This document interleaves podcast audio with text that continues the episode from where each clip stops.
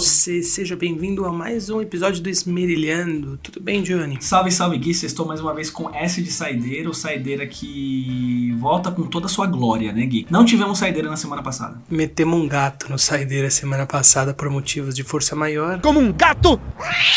É, o Johnny tava cheio de trabalho, meu pai passou por uma cirurgia e como a gente grava de noite, isso ficou muito, meio ruim, né? Ele tava de repouso, mas enfim, não foi nada muito sério também, ele só tava com um probleminha nas costas, tudo resolvido. É, Johnny continua com muito trabalho, né, Johnny? Isso não, não deu para resolver. Isso não muda. Mas a gente segue. Exato, mas eu vou te falar, Gui, essa semana aí eu acho que ficou sabendo que não teve saideira e mandou ver, viu? Para começar, hoje é dia 25 de junho, o dia, Gui, do imigrante. Dia do imigrante, exatamente, velho. E nós, como brasileiros, temos que nos orgulhar dos imigrantes, porque eles mais ou menos são quem moldou essa nação, né? Com certeza, velho. Eu, eu vi aqui essa pequena curiosidade sobre o dia 25 de junho. E a gente já vai falar sobre as notícias no geral, só vou fazer uma pequena observação de um negócio que eu vi hoje, velho. O Bolsonaro é muito filho da puta, né? O cara tava com uma criança no colo, o cara tirou a máscara da criança, velho. Ah, não. Doideira, né? Doideira, Velho. né, mano? que maluco filho da puta, velho. É, velho, o Brasil, ele virou o porão do inferno. Eu não diria que a gente nem tá no inferno, a gente tá no subsolo de lá. Meu Deus, bora? Bora.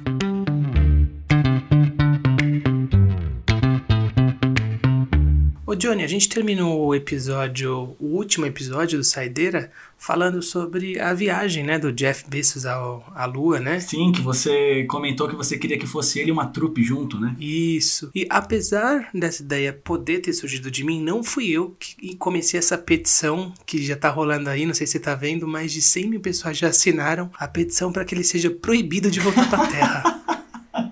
O Jeff Bezos, pra quem não tá ligado, ele é o dono da Amazon, um dos caras mais influentes e mais ricos do mundo aí, e um grande de um filho da puta, né? Sim, caralho, tá rolando, mais de 100 mil pessoas já assinaram a petição. Você assinou, Gui? Ai, será? Você acha que assinei ou não? Ah, cara, eu acho que você assinou usou o CPF da sua casa toda. Assinei, assinei.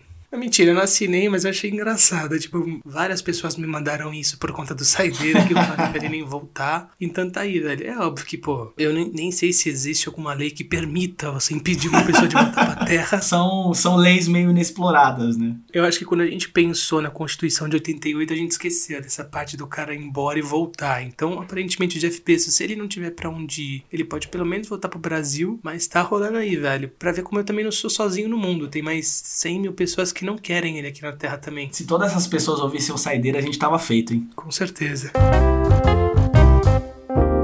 Ô Gui, essa semana foi uma semana bem importante por alguns motivos aí. Nós tivemos o jogador de futebol americano do Las Vegas Raiders, o Carl Nassib, assumindo que ele é gay, sendo o primeiro homem assumidamente gay de toda a história do futebol americano. take a quick moment to say that I'm gay. I've been meaning to do this for a while now, but I finally feel comfortable enough to get it off my chest. I just think that representation and visibility are so important. É, mano, um momento importantíssimo, muito louco. Inclusive, a quantidade de apoio que ele recebeu de outros times e de outros jogadores pela coragem. A gente sabe que, infelizmente, na maior parte dos esportes, a homofobia tá presente. É, é realmente um ato de muita coragem um atleta se assumir da mesma forma que na sociedade é, né? Enfim, esporte nada mais é do que um reflexo da sociedade, mas bem interessante, cara, que isso sirva de incentivo para que outras pessoas também tenham essa coragem que ele teve. Sim, inclusive ele anunciou isso num vídeo, se não me engano, no Instagram dele. Super legal, ele fala que ele é uma pessoa reservada, que ele não tá fazendo isso pra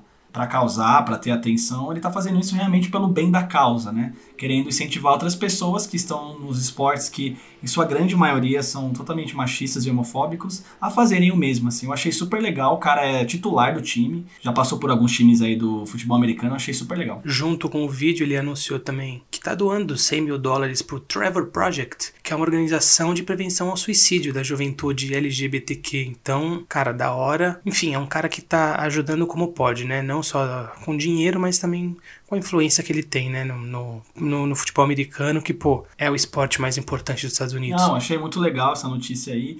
E que seja uma coisa corriqueira, né? Ainda falando de esportes, mas agora falando sobre coisas que aconteceram dentro de campo mesmo, mais especificamente dentro da quadra. Kevin Durant e, o Brooklyn Nets estão eliminados da NBA em um dos lances mais inacreditáveis né, da história da, do basquete mundial. Você tá falando daquele lance lá em menos de um segundo no que teve? Cara, é, é um lance muito bizarro para quem não não tá por dentro do que aconteceu. Kevin Durant é um dos maiores jogadores da história da NBA. O cara é realmente, velho, um monstro. Ele vinha carregando o Brooklyn Nets nessa série contra o Milwaukee Bucks. Ele já tinha feito isso no jogo 5, já tinha jogado muito no jogo 6. No último jogo, que quem ganhasse ia pra final. No último lance, o time dele tava perdendo por dois pontos e ele fez uma cesta completamente improvável. Ele tava todo desequilibrado, meio que de costas, conseguiu girar, jogou a bola de qualquer jeito e ela caiu. There is Durant moving on Tucker. He turns, he! E parecia que tinha sido um, um arremesso de 3. E aí levaria o time dele para a final da conferência. Mas por questões de 3 centímetros, 4 centímetros, o pé dele, que é um pezinho 46, 47, estava em cima da linha então o jogo acabou empatado, foi pra prorrogação e lá o time dele acabou sendo eliminado. Eu não sabia do contexto do jogo, eu só vi esse lance aí no final e assim, se não me engano foi menos de um segundo, né? Foi tipo um negócio muito louco que aconteceu, assim. Parece que foi a primeira vez que isso, algo assim aconteceu na história do basquete, né? Dessa forma, assim. Cestas com menos de um segundo que classificam um time acontece várias vezes. Cestas impossíveis com menos de um segundo que acabam por eliminar o seu time. Quando o Kevin Durant fez a cesta, ninguém nem se questionou se tinha sido de dois ou de três, porque foi um lance genial, sério. É um lance que, assim, cara, você não vê todos os dias. Ele tava completamente desequilibrado, tinha tudo para dar errado e de alguma forma ele fez aquela bola cair na cesta. Assistam o vídeo depois que vocês vão ver. É quase impossível perceber que ele tinha pisado na linha. Foi coisa de menos de 5 centímetros. Então é uma diferença que praticamente irrisória pro tamanho do pé do cara de 46, 47. Acabou tirando ele e o time dele da final da conferência. Agora tá rolando as finais de conferência. E agora, no começo de julho, começa de fato a final da NBA. Ô Johnny, é muito comum, né, que quem mora em casas sempre seja visitado por bichinhos, né? Às vezes passa um cachorro na, no seu portão, às vezes passa um gato, vem um passarinho, no pior dos casos, pode até um morcego entrar, uma barata, enfim. Mas a, na Tailândia, um bicho um pouco diferente foi fazer uma visitinha. Já tô dando risada, não sei o que, que é, mas. um elefante, ele tava buscando comida, ele simplesmente deu uma cabeçada na parede e quebrou a parede da cozinha da casa da, de uma pessoa lá que, infelizmente, eu não vou saber falar o nome, em busca de comida para tentar roubar alguma coisinha ali em cima da pia. Tem uma imagem que eu vou tentar deixar aqui na, na descrição do, do episódio que é bizarra, que é a parede destruída e o elefantinho com a cabeça, assim, dentro da casa, tentando buscar comida na pia. Eu vi essa imagem e, tipo assim, o elefante tá numa boa, ele tá tranquilaço. Numa good. Eu cheguei a ver rapidamente essa notícia aí, eu vi a imagem assim. Passei batido, nem pensei em trazer pro saideira, ainda bem que você trouxe. E assim, a imagem é muito engraçada, né? Porque tá uma casa destruída e o elefante lá, suave na nave. Ele só queria o restinho do que sobrou do almoço. Aquela batata frita que você não come no Mac, né? Aquele restinho de refri. Tá aí, velho. Tailândia, que é um país que parece que tudo pode acontecer a qualquer momento, de fato provando que quase tudo acontece, né, cara? Quem imagina que você vai estar tá lavando a louça e simplesmente um buraco vai surgir na parede da, da, sua cozinha porque é um elefante dando uma cabeçada nela. De repente aparece o Dumbo, né? Pedindo comida. Aí é foda. Mas fiquei um mês sem poder falar ao ver elefante voar. Nessa semana nós lançamos um episódio sobre saúde mental. Tem de informação a princípio sobre a mente de um serial killer? Claro, a gente vai ver ali que se trata de um transtorno de personalidade, né? Porque o transtorno de personalidade em si, ele vai ter aspectos tanto psicóticos quanto aspectos mais neuróticos.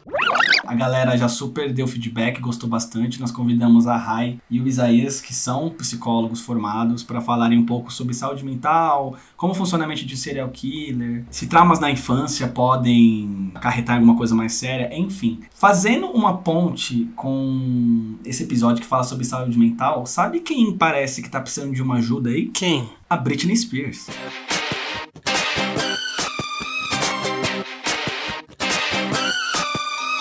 Então, eu sei que o nome dela surgiu aí essa semana na mídia, mas eu não faço ideia do que tá rolando. Explica aí. Então, cara, eu fui atrás da notícia e é um negócio que eu nem imaginava. Você lembra lá em 2008, aquele ano famoso que a Britney Spears estava careca, agressiva, batendo com guarda-chuva em carro, etc. Que foi um ano bem, bem louco na vida dela, que ela teve um divórcio, tava lutando pela pela guarda do- dos filhos dela. Sim, sim. Lá nos Estados Unidos, acabaram deixando o pai dela como tutor dela, porque verificaram que ela não estava apta a cuidar de si mesma. O que, que acontece? Como o pai dela virou tutor dela, quem cuida de todo o dinheiro da Britney Spears é o pai dela. Ele acabou ganhando lá uma mesada, entre aspas, de 12 mil dólares, alguma coisa assim, tirando todo o dinheiro que ela tinha que dar lá. O negócio começou a ficar um pouco tenso, cara, porque ela tem um DIU, né? O DIU é aquele É o método anticontraceptivo. tá bem em voga aí nesses últimos anos. E o pai dela não deixa ela tirar pra pra que ela não engravide. Ela acusou o pai dela de obrigar ela a tomar lítio, que é um, um remédio, se eu não me engano, pra transtornos. Ela meio que tava meio que uma vida meio presa. Nessa semana ela fez aí uma entrevista contando sobre tudo isso que ninguém sabia, pedindo pra que o pai dela pare de ser tutor dela. Mano, você imaginava isso? Não, não sabia, tá ligado? Nem fazia ideia. Tipo, eu nunca fui de acompanhar muita fofoca de, de famosos. É óbvio que esse caso da Britney Spears ficou muito famoso por conta do que tudo que aconteceu, né? De todos os problemas psicológicos que ela teve aí faz com, porra, quase 20 anos, 15 anos. Mas, cara, muito pesado, né, velho? Infelizmente, são decisões que, sei lá, tudo bem, talvez lá em 2008 fizesse sentido, mas enfim.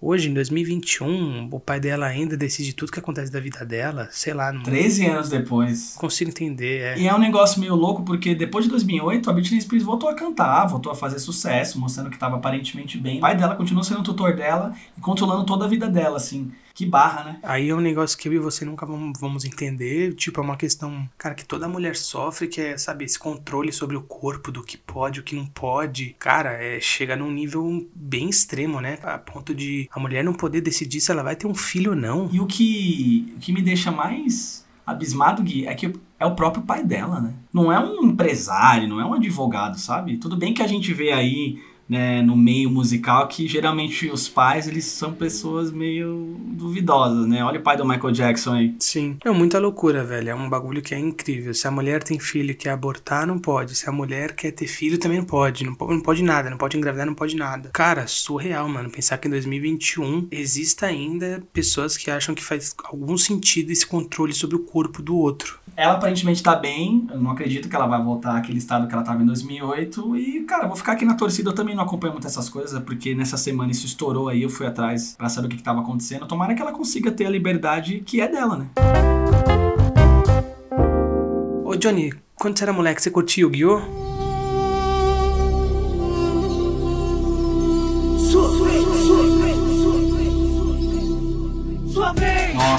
Gostava demais. Inclusive, eu jogava um jogo do PS1, que era meio que um RPG lá, e eu adorava o desenho, mano. Mano, eu gostava muito do jogo de cartas, eu achava sinistro, mas, cara, acho que você também passou pela mesma coisa que eu, que era nunca teve a chance de ter um baralho original, né? Porque era muito caro. Era muito caro e as pessoas falavam que era do diabo também, né? Tem esse detalhe. Eu estudava numa escola adventista nessa época e não era proibido jogar, era bem pesado, a gente era proibido de ter carta. Devia ser pior na sua escola do que na minha, né? Então, Era um pouco, acho que na minha era um pouquinho. o buraco era mais embaixo.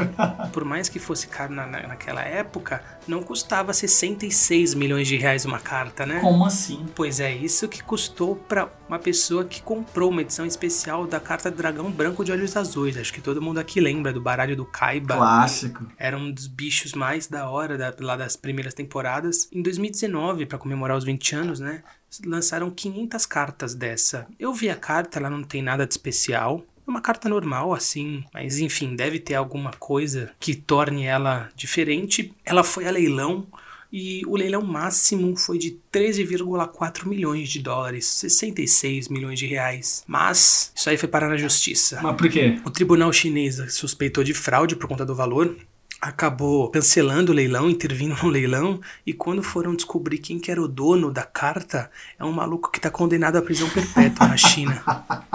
Puta que pariu, hein, mano. É, eu falo aí aqui, às vezes o pessoal fica querendo entender no Brasil como funciona o mecanismo de lavagem de dinheiro, não sei o que.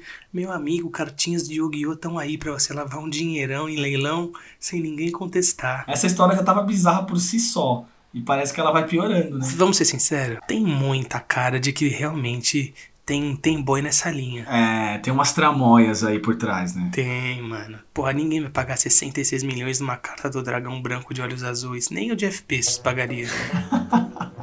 Será que ele compraria pra levar lá pro espaço, ficar admirando e tal? Ah, se ele me prometesse que ele ficaria lá jogando Yu-Gi-Oh! pro resto da vida, eu compraria essa carta pra ele. Você compraria o pack inteiro, né? Você junto com os outros Inteiro. 100 mil aí, ó.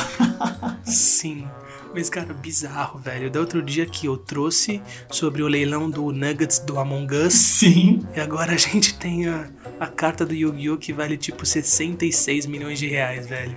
É isso, né? É um mundo capitalista, como você adora dizer. O leilão é, é, é o futuro. Não invista em bitcoins, compre bobagens e leiloe. Essa é a dica do Saideira.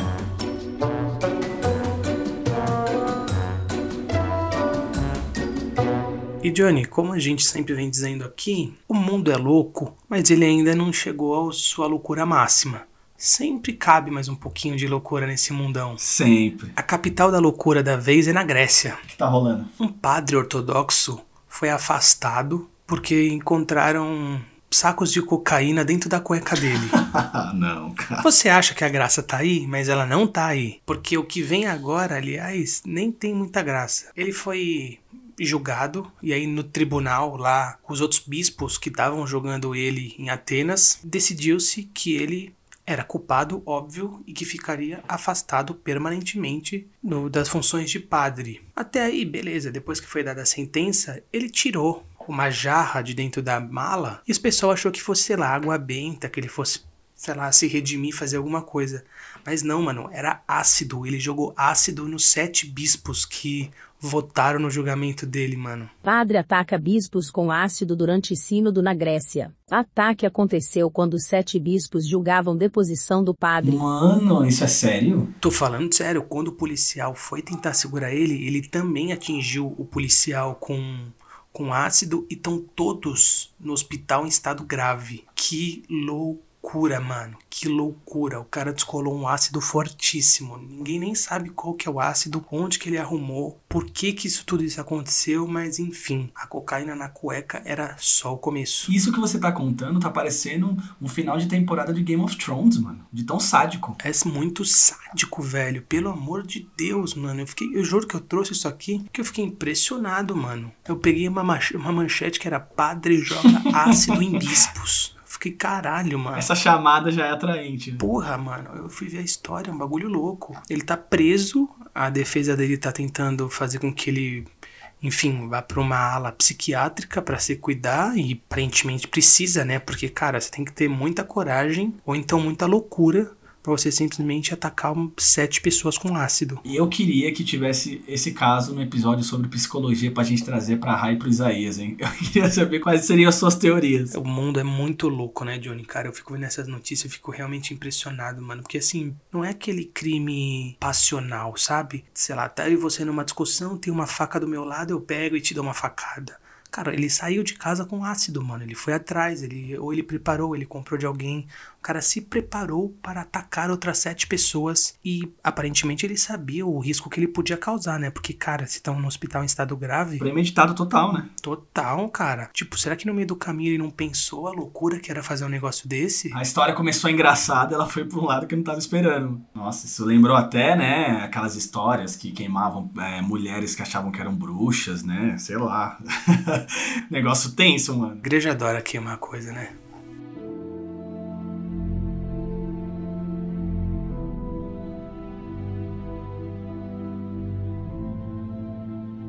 Ô Gui, você falou de mundo e parece que aqui no nosso sistema solar tá chegando um cometão. Mais especificamente, um cometa chamado 2014 UN271.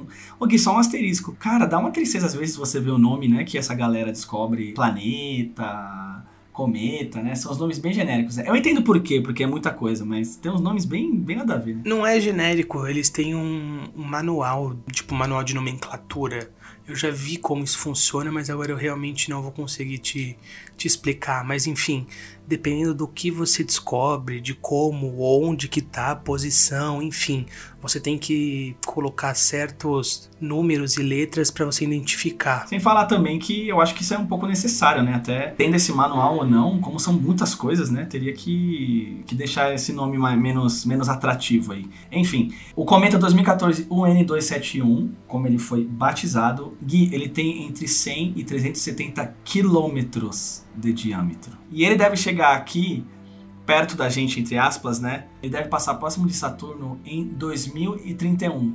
Ele tá nesse momento, nesse momento é relativo, claro, depende de quando a pessoa tá ouvindo a gente.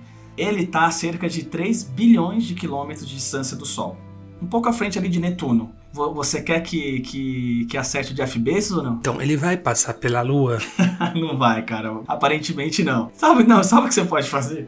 Você pode torcer pro Jeff Bezos chegar perto de Saturno em 2031 e os dois se contarem ali, velho. Marcar o um rolê ali. Alguém tem que me passar a rota desse. As, as coordenadas.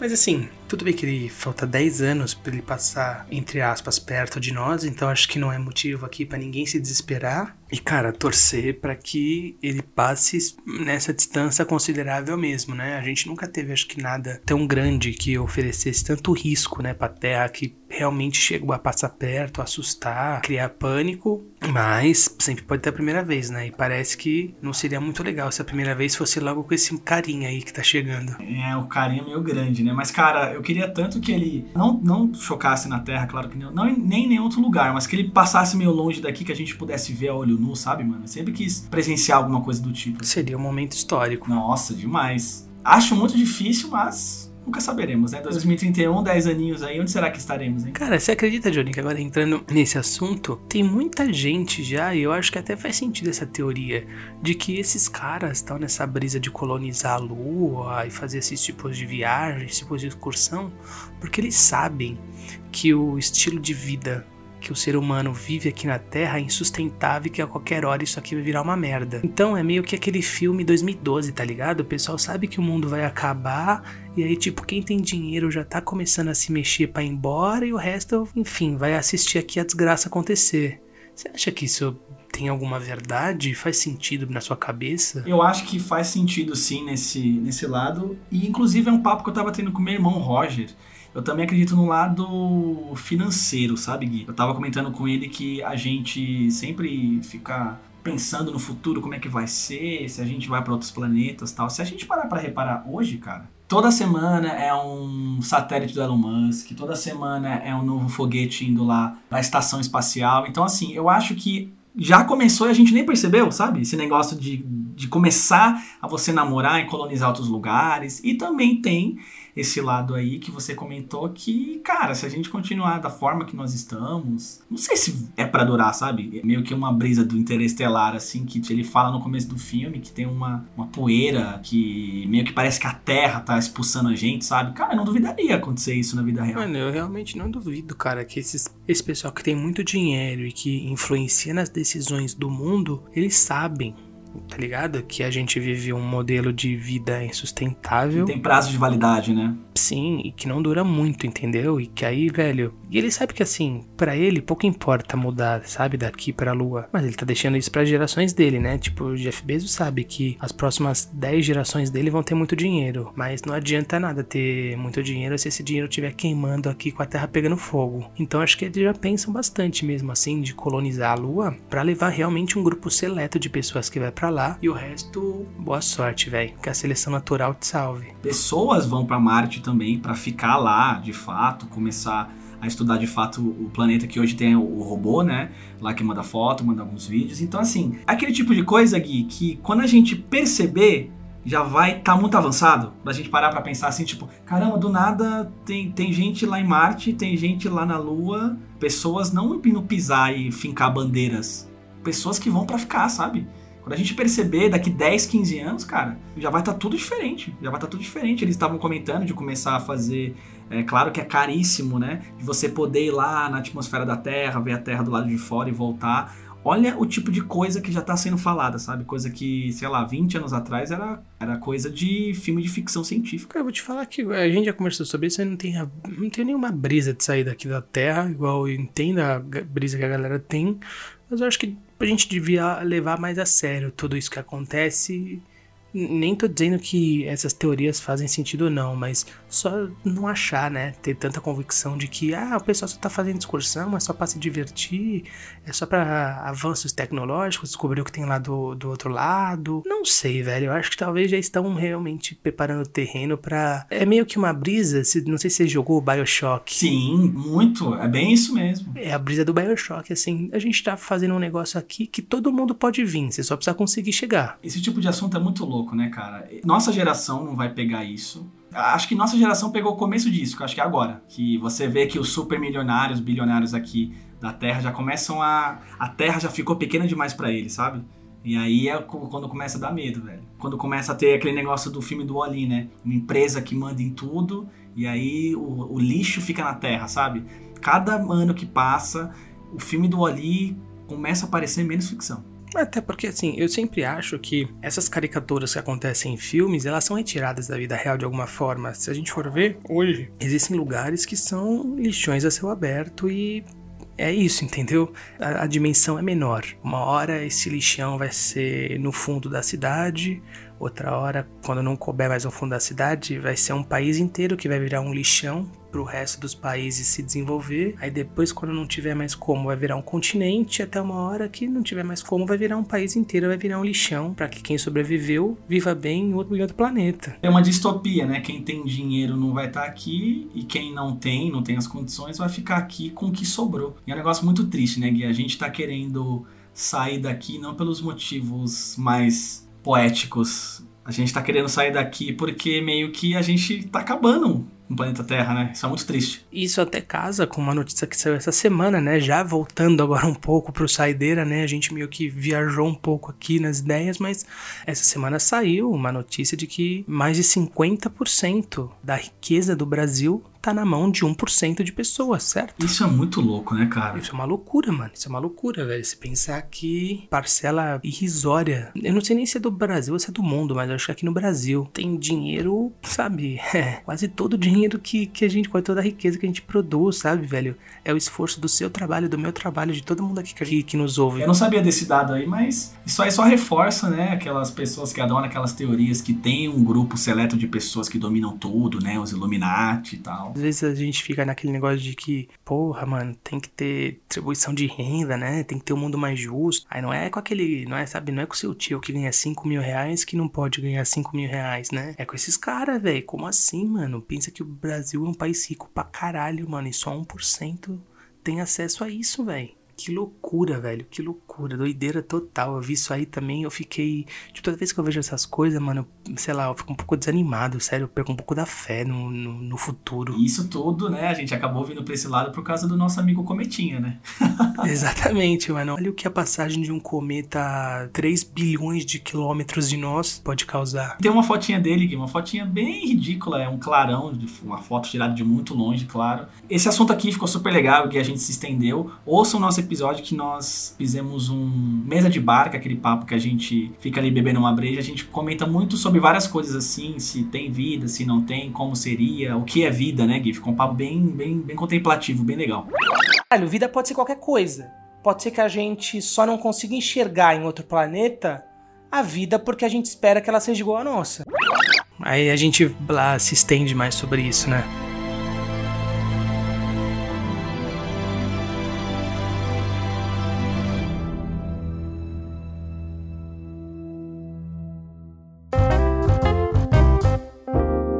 Ô Gui, esmerilhamos? Esmerilhamos, cara. Hoje a gente fez um episódio que foi um saladão, né? Pra compensar a semana passada que não rolou. E pera que semana passada tinha coisa, né, Johnny? Tinha, cara, tinha mesmo. Tem o caso aí do Lázaro que não foi pego, tem um monte de coisa que aconteceu que começaram semana passada. Teve o cara engolido pela baleia. Não tem como não encerrar esse episódio sem falar que dia 24, mais conhecido como ontem, estreou Velozes e Furiosos 9. Ah, não, é sério?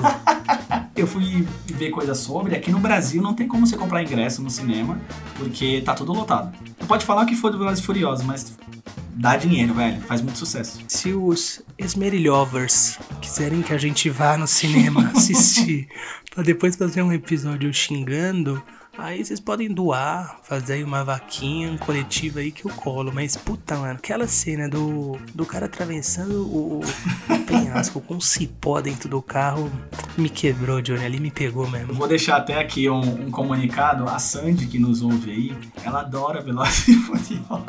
E ela odeia quando a gente fica acabando com Velozes e Furiosos. Sandy, não é pessoal, tá? É porque, de certa forma, já virou um meme. E não me bloqueia no WhatsApp, tá bom? Eu torço que tenha Velozes e Furiosos, porque senão esse, esse programa aqui vai ficar cada vez mais pobre. Eu vou te falar, viu? Se não tivesse essa pandemia, A gente iria assistir. poderia eu e você, viu? A gente podia fazer um videozinho chegando lá, a gente fazia um episódio sobre Velozes e Furiosos, hein, mano? Eu vou te falar. Quem sabe a gente também não arma aí de assistir Velozes e Furiosos e fazer um episódio. É isso então, Gui? É isso, a gente vai ficando por aqui. Espero que vocês aproveitem o fim de semana, já que tem que ficar em casa mesmo, né? Enquanto o João Dória não, não bate na sua porta pra te vacinar.